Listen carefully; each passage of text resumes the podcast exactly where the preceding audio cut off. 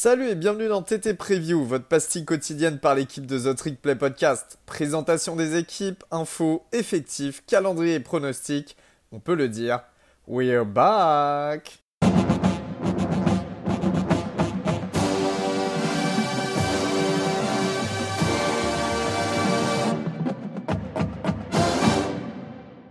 Salut à tous et bienvenue dans votre nouvel épisode des previews The Trick Play. Aujourd'hui, je suis en présence de Valentin pour parler de Texas Tech, l'équipe de Lubbock à l'extrême ouest du Texas. Comment ça va Val? Salut Gus, bah ça va très bien et toi? Ça va super, content de parler de Texas Tech.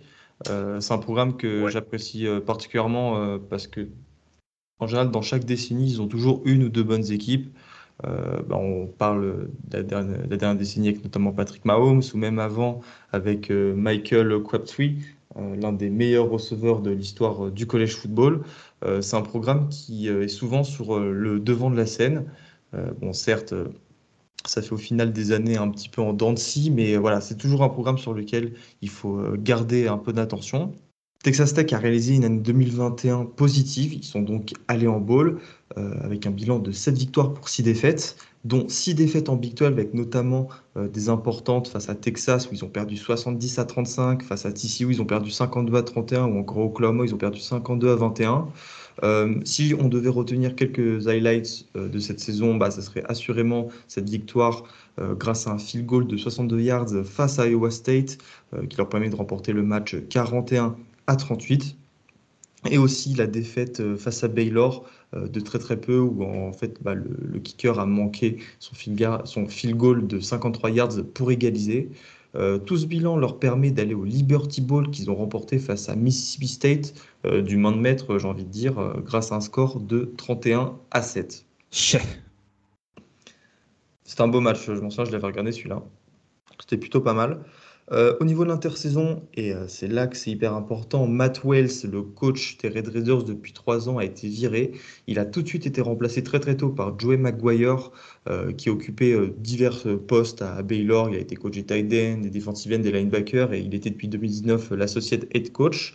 Maguire, il est notamment connu dans le Texas, dans le milieu lycéen, puisqu'il a été le head coach de la powerhouse Cedar Hill pendant plus de 15 ans. Donc il connaît beaucoup tous les lycées de l'État et vous allez voir, ça aura son importance, notamment lorsqu'il s'agira de recruter dans l'État.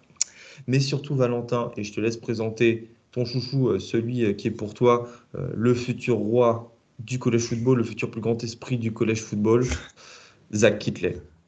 Ouais, bah écoute, Gus, ce petit monsieur Kitley, moi je l'ai connu à Houston Baptiste. Et qui dit Houston Baptiste, bah, dit euh, et compagnie. Donc maintenant, je pense que pour ceux qui nous suivent, vous, commencez à, comprendre mon amour euh, pour, euh, pour ce mec. Zach Hitley, qui avait été le mentor aussi, bah, du coup, à Texas Tech de, de Patrick Mahomes, puisqu'il était euh, coach QB à l'époque. Donc voilà, pour moi, c'est vraiment un des plus gros esprits. Alors, je, ne dis pas qu'il réinvente le football ou quoi, hein, mais je pense que c'est un des gros esprits offensifs euh, qui est en train d'émerger, euh, qui est adepte d'une air raid, donc d'un jeu euh, qui prône que, la passe quasiment, et de ce qu'il a pu faire à, Houston Baptiste, mais surtout ce qu'il a réussi à faire derrière à, Western Kentucky. Moi, ça m'a vraiment impressionné. Là, je me dis, ah, là, par contre, ça déconne pas. Le mec est vraiment fort. En plus, il est jeune, genre, je crois, il a, il a 35 balais, un truc comme ça. Enfin, je pense que ce... au début, j'étais un petit peu Ah putain, j'aurais bien aimé le voir euh, head coach et tout, mais en fait, je pense que de, de repasser encore un, un, cap dans une, dans une équipe, dans, dans une fac, un peu plus coté que Western Kentucky en SBS, je pense que c'est très intelligent de retourner à Texas Tech, en plus, c'est connaît. Donc, euh, c'est son amateur. C'est là où il est. Ça. Donc voilà, pour moi, c'est un des plus gros euh, cordeaux offensifs et futur head coach à suivre dans les 10-15 prochaines années parce que je trouve que c'est vraiment très, très, très fort. Et de toute façon, les, les chiffres parlent pour lui de ce qu'il a fait. Euh, à Houston Baptiste et à Western Kentucky et ce qu'il a pu, sortir dans un peu, on va dire, sa spécialité au niveau des QB. Voilà, quand tu t'occupes de, de, Patrick Mahomes, euh, point de vue college football, c'est monstrueux, point de vue NFL, tout le monde le connaît. Et quand tu vois ce qu'il a fait avec Belezap, point de vue college football, bah, meilleure saison de tous les temps. Donc euh, voilà, c'est pour moi, c'est vraiment le mec à suivre. Et il a du temps devant lui puisqu'il a 30 ans. Voilà, 30 ans, euh, offensif ça ne m'étonnerait pas qu'il soit le cordeau le plus jeune de tout le pays, hein, carrément, sur les 130 équipes.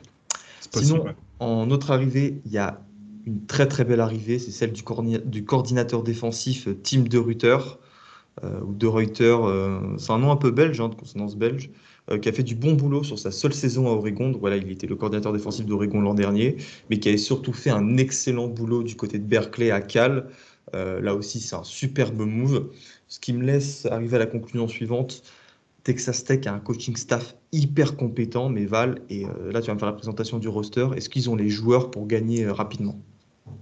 Bah écoute, je vais te donner une réponse assez rapide. Je pense pas qu'ils l'ont. Je pense que comme dans toutes les équipes, quand tu as un nouveau staff qui arrive, il leur faut leurs joueurs, leurs propres joueurs les joueurs qui vont rentrer dans leur système. Et en parlant de système, bah, on va commencer avec l'attaque.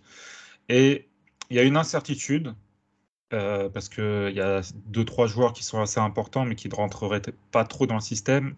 Et quand je vous dis ça, c'est bah, si tu fais venir, euh, venir Kitley, c'est pour imposer normalement sa red offense. Donc, voilà, va falloir savoir si vraiment on va partir sur une red offense ou un mix des deux enfin un mix de, d'un système normal plus celui de la RAID, je ne sais pas pour l'instant. Donc euh, il y a d'incertitudes à quasiment tous les postes et puis bah, notamment sur celui de, du quarterback. Là on va avoir une énorme bataille pour le poste. Donc euh, ils ont Tyler Shog, l'ancien de Oregon, Donovan Smith qui était freshman la saison dernière et Beren Morton donc avoir ça dans sa QB room, c'est vraiment euh, un bon problème, si on peut dire, pour commencer pour eux. Tyler, il a été moyennement bon avant de se blesser à l'épaule en début de saison, mais il possède beaucoup d'expérience en college football, donc ça lui donne un petit avantage.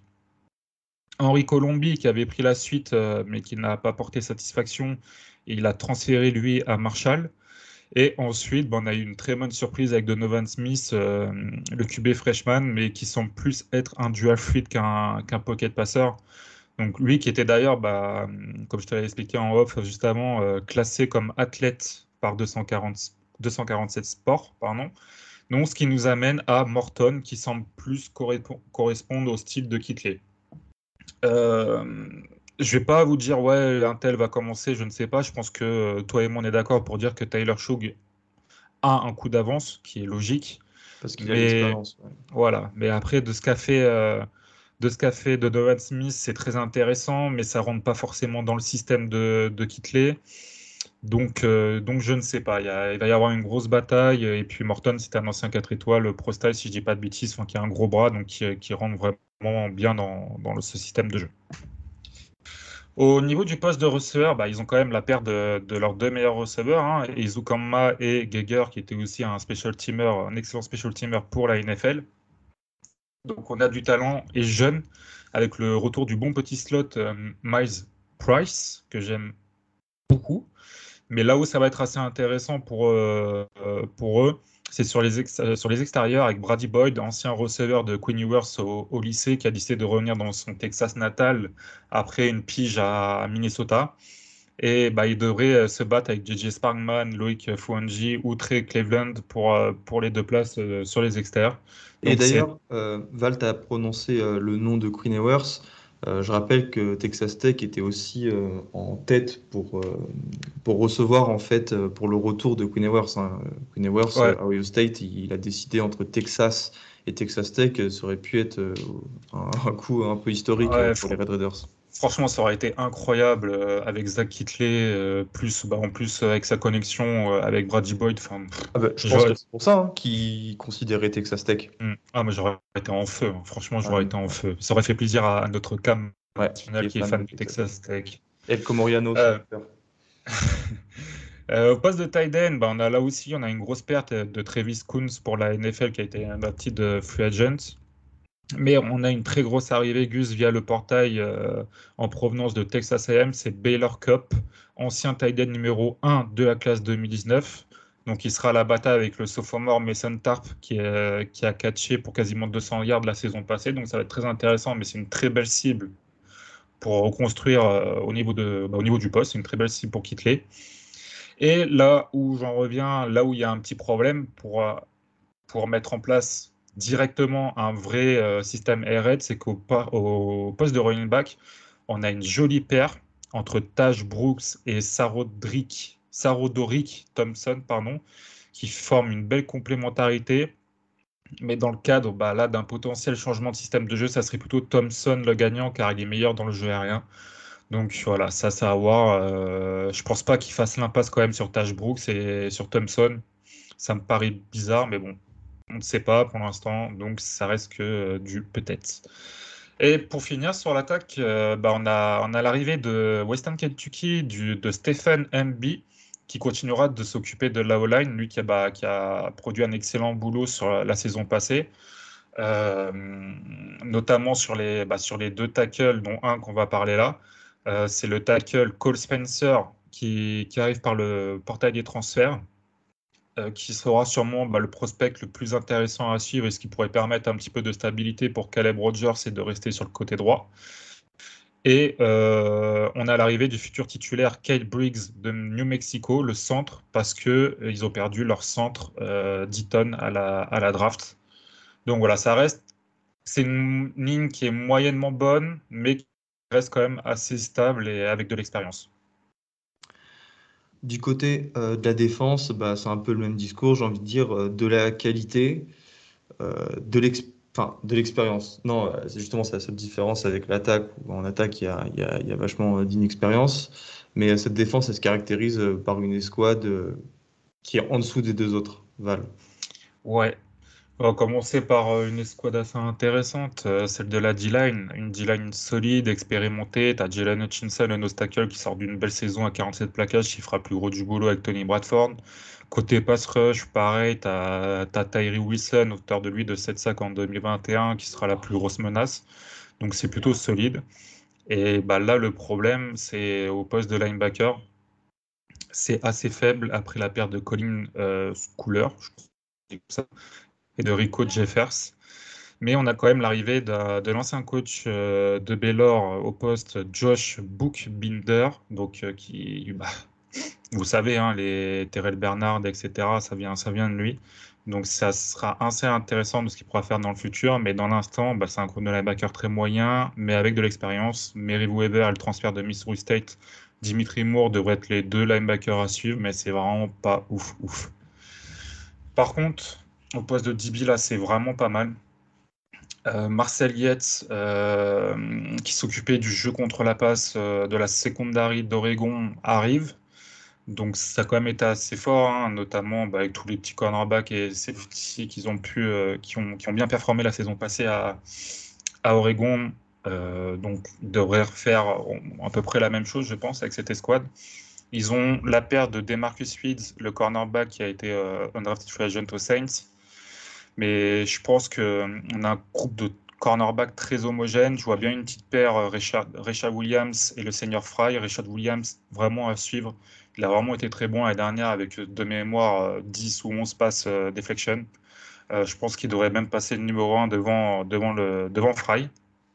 Reggie Pearson retrouvera sa place de strong safety.